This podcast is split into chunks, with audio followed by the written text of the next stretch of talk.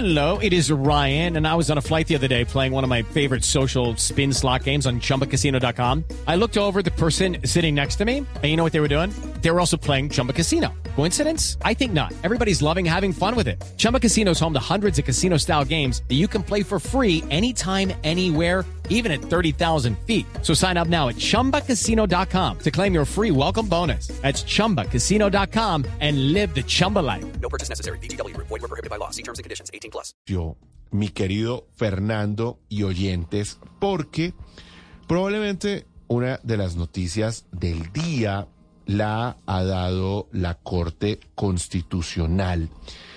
¿Qué sucede? Que la Corte acogió, dicen ellos parcialmente, una acción de tutela que se eh, trazó contra una madre de familia que decía que exponía en forma impropia a su propio hijo en las redes sociales.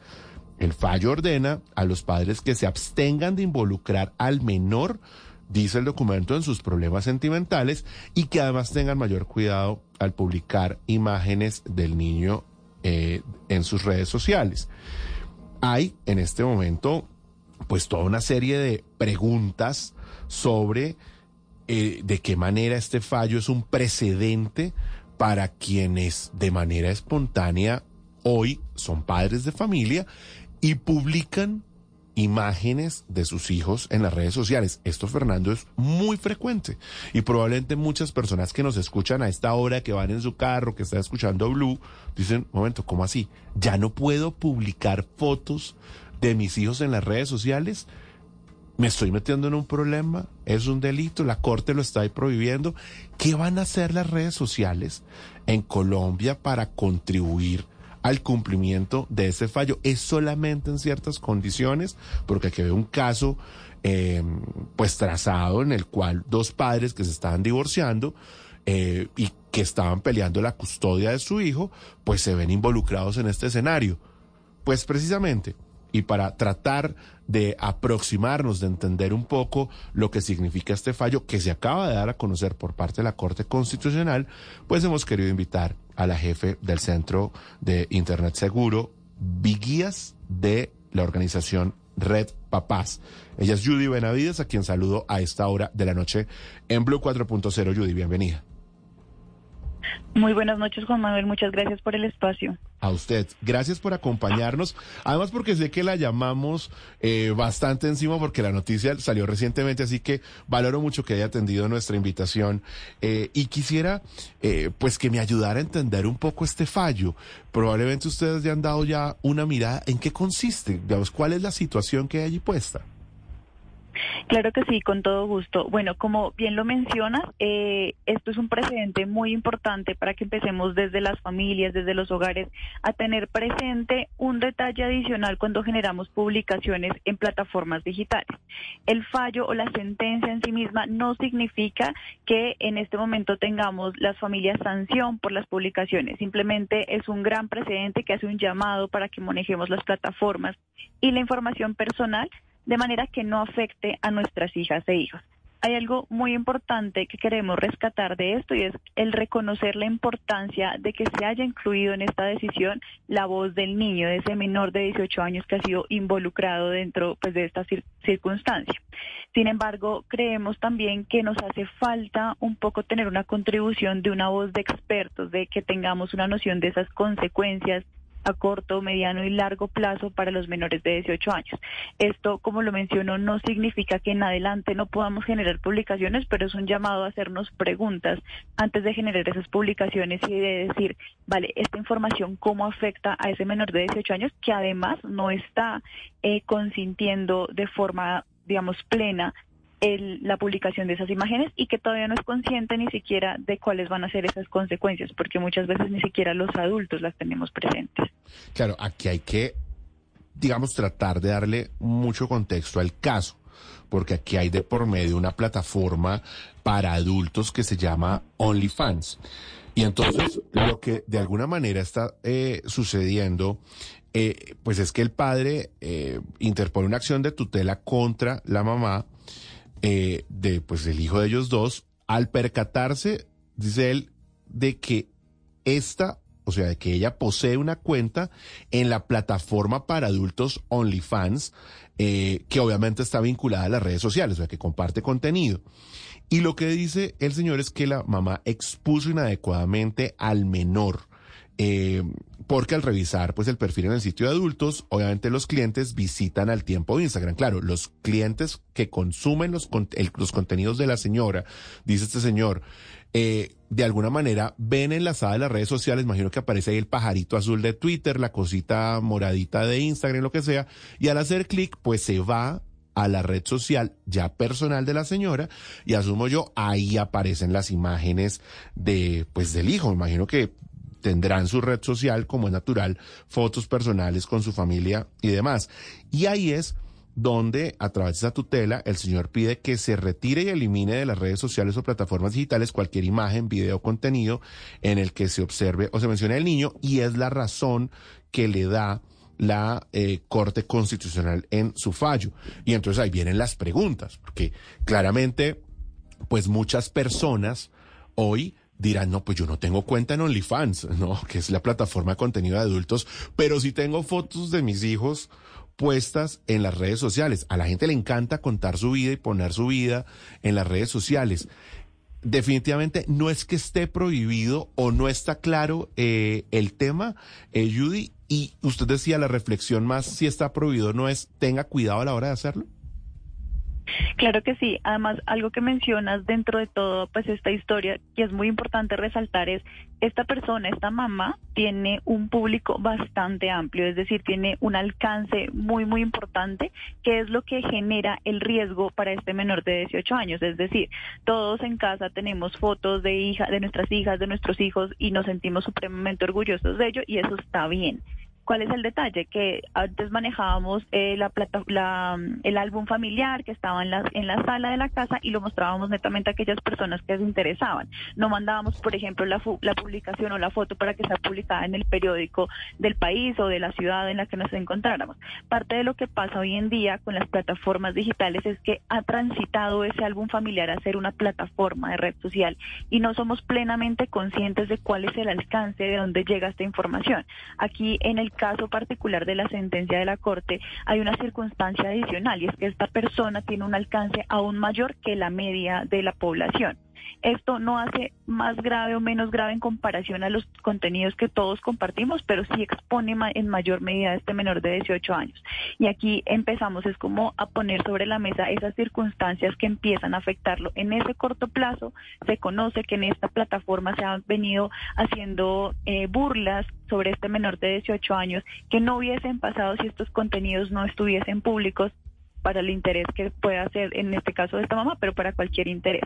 Este mm. es, como mencionaba, es un llamado de atención, como, bueno, yo no soy, bueno, yo no tengo, por ejemplo, una página de OnlyFans, pero sí tengo mis cuentas abiertas. Esto hace que también no tenga la información protegida. Claro, esta mujer puede tener un público mayor que el, que el mío, por ejemplo, pero en la medida en que yo tengo esta información pública, pues realmente estoy generando exactamente el mismo riesgo y por eso hacemos ese llamado a las familias a decir, miren, sucedió esto, la Corte tomó una decisión en referencia a esto, esto no es gratuito, esto no pasa porque sea netamente este caso, sino que nos hace un llamado a decir, consideremos esas consecuencias.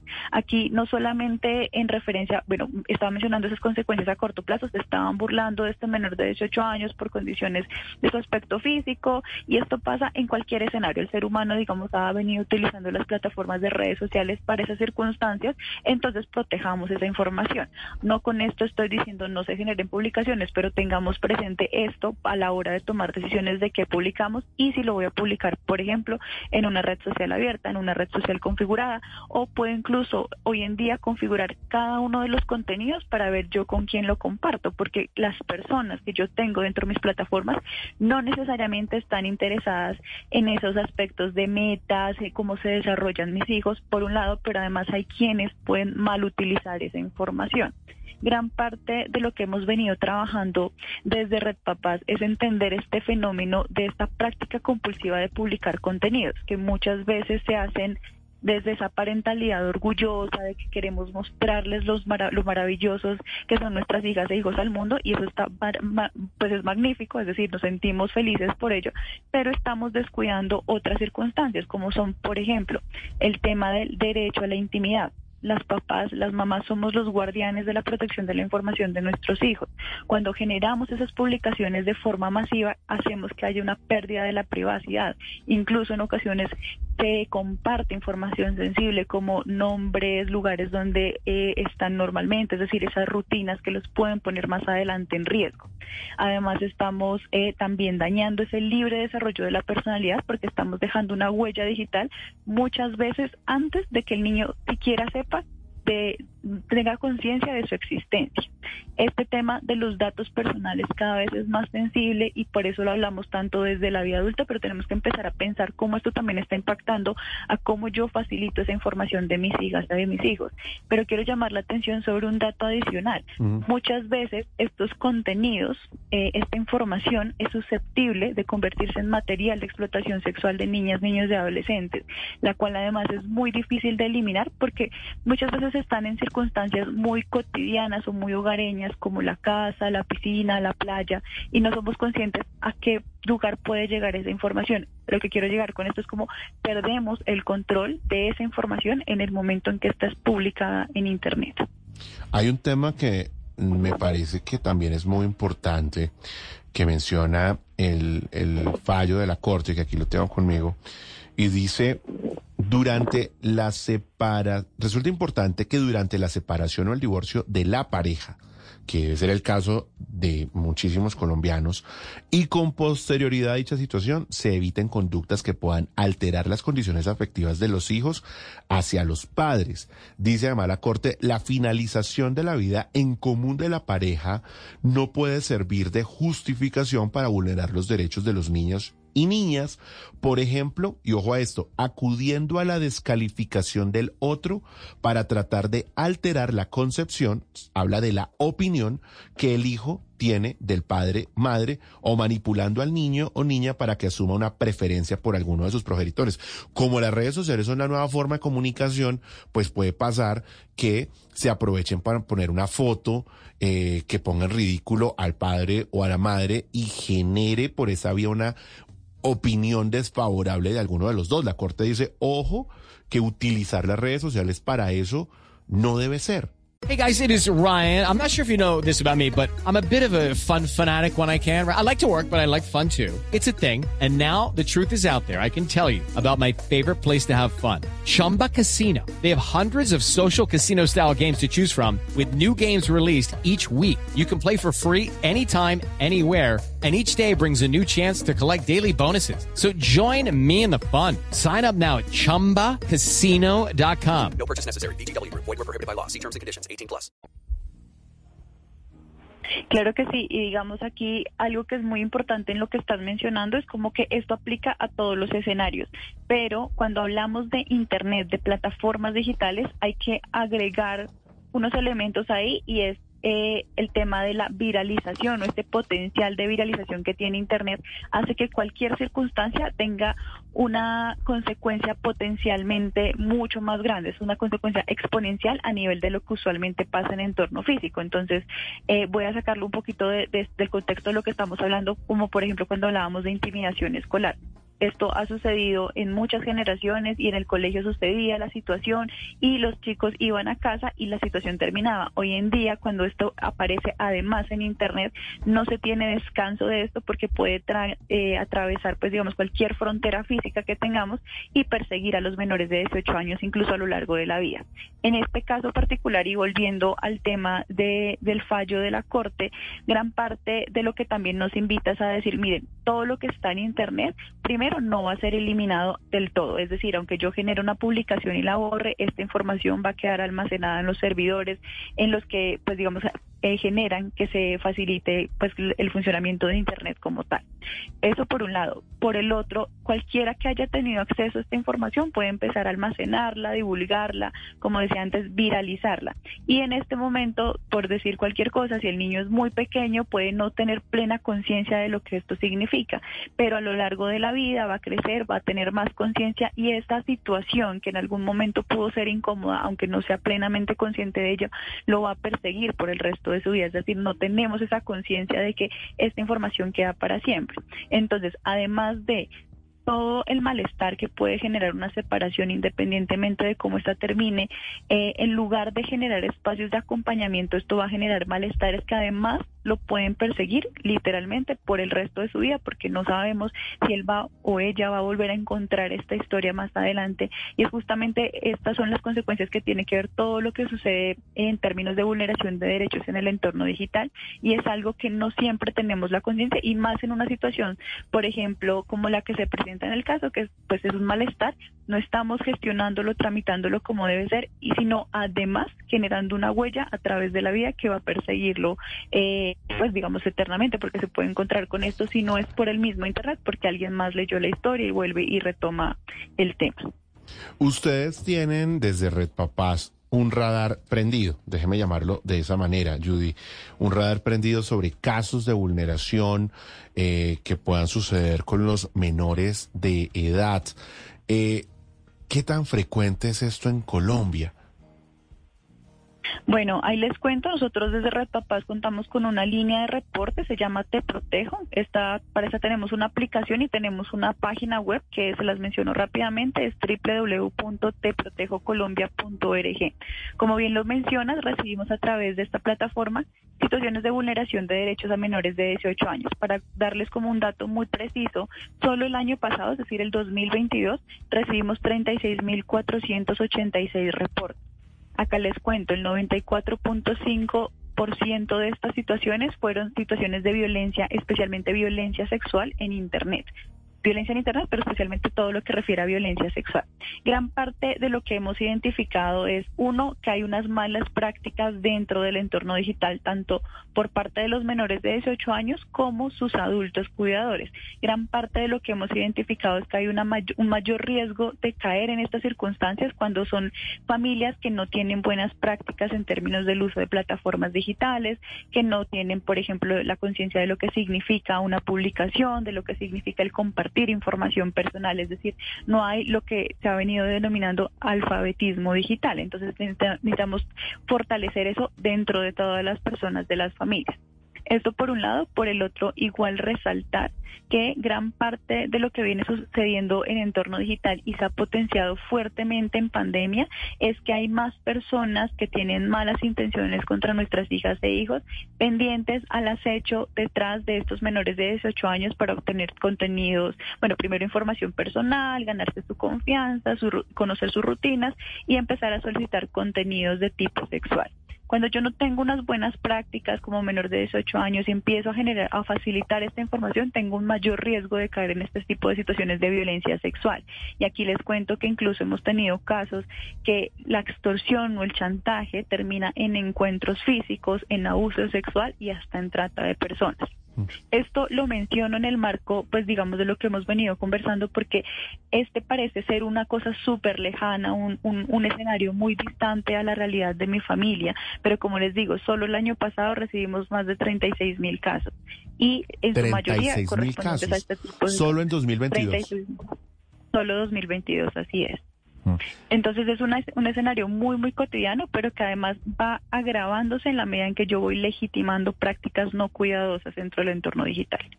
Yo creo que con usted, y si no, alguien más del equipo Red Papás que siempre atiende nuestras invitaciones y tal vez dos expertos más, analizamos en su momento esto fue a mitades del año pasado, lo que fue el caso de un influenciador que se llama Carlos Feria y que fue objeto de polémicas por la presencia de su hijita en algunos de los contenidos y lo que se decía, porque eran unas bromas que la verdad se veían muy mal terribles eh, a través de las redes sociales y generó toda una polémica eh, crítica de la gente que decía, oiga, pero ¿cómo pone la niña a hacer este tipo de cosas eh, para generar unos clics? Y el mismo ICBF anunció que iba a contactarlos para ver eh, pues qué estaba sucediendo allí. Creo yo que esto es más frecuente, pensándolo bien de lo que uno se imagina, y en buena hora entonces la Corte Constitucional le pone de alguna manera un precedente y probablemente no será eh, pues el único fallo, concepto y pronunciamiento que tendremos en los próximos meses. De acuerdo, incluso pues hemos hablado aquí como de estos casos que resuenan, ¿no? Como de estos que se vuelven llamativos porque, bueno, el caso del influenciador digital, además los videos eran eh, altamente dañinos contra, pues en este caso su hija, había temas de burla, su intención era generar una burla en, contra una persona que ni siquiera era consciente pues de que era lo que estaba pasando.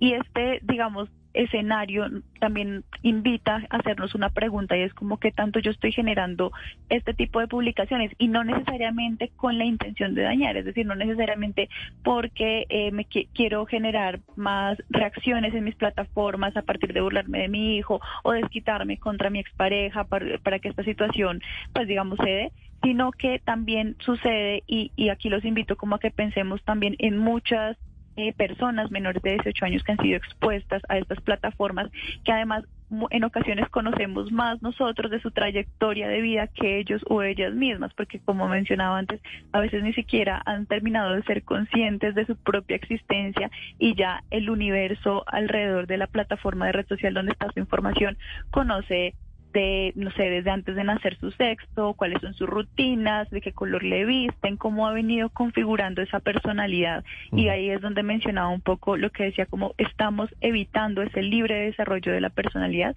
e influyendo sobre esa huella digital, evitando que este, ese derecho a la intimidad, ese derecho a configurarse y contar su propia historia. Esto pues son casos llamativos, pero realmente el llamado general es a evitar esas prácticas de publicación masiva, que es igual, quiero compartir con el mundo, generemos restricciones, regeneremos prácticas respetuosas también con nuestros menores de 18 años. Aquí estuvimos, también lo recuerdo, con la senadora Clara López hablando largo y tendido sobre un proyecto de ley que también están eh, tramitando, pues se tramitará en esta legislatura que comienza en los próximos días para eh, que se constituya como un delito para que haya luces sobre cómo castigar eh, el delito que atente contra las mujeres en ambientes digitales, porque es que lo que pasa es que no hay dientes, ¿no?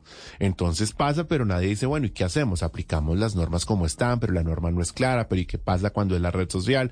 Pero ¿y qué pasa cuando es que no es que esté exponiendo en un portal para adultos, sino que la red social está allí enlazada? O sea, como esto es nuevo, pues las preguntas son nuevas y, y, esto nos lleva a unas discusiones en las que no se había pensado antes. Por eso cuando la Corte habla, cuando el Congreso se preocupa, cuando ustedes tienen ese radar prendido y hacen línea base, pues creo que de alguna manera se está tratando eh, y, y logrando, por supuesto, proteger a miles y a millones de menores que son expuestos en algunos casos con culpa y en otros por desinformación, porque la gente no entiende se, se, no entiende la dimensión que habita al publicar algo en las redes sociales. Pues Judy, le quiero agradecer por acompañarnos a entender este fallo importante de la Corte Constitucional.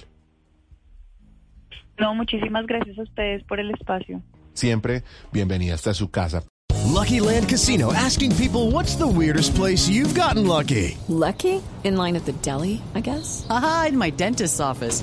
More than once, actually. Do I have to say? Yes, you do. In the car before my kids' PTA meeting. Really? Yes. Excuse me, what's the weirdest place you've gotten lucky? I never win and tell. Well, there you have it. You can get lucky anywhere playing at LuckyLandSlots.com. Play for free right now. Are you feeling lucky? No purchase necessary. Void where prohibited by law. 18 plus. Terms and conditions apply. See website for details.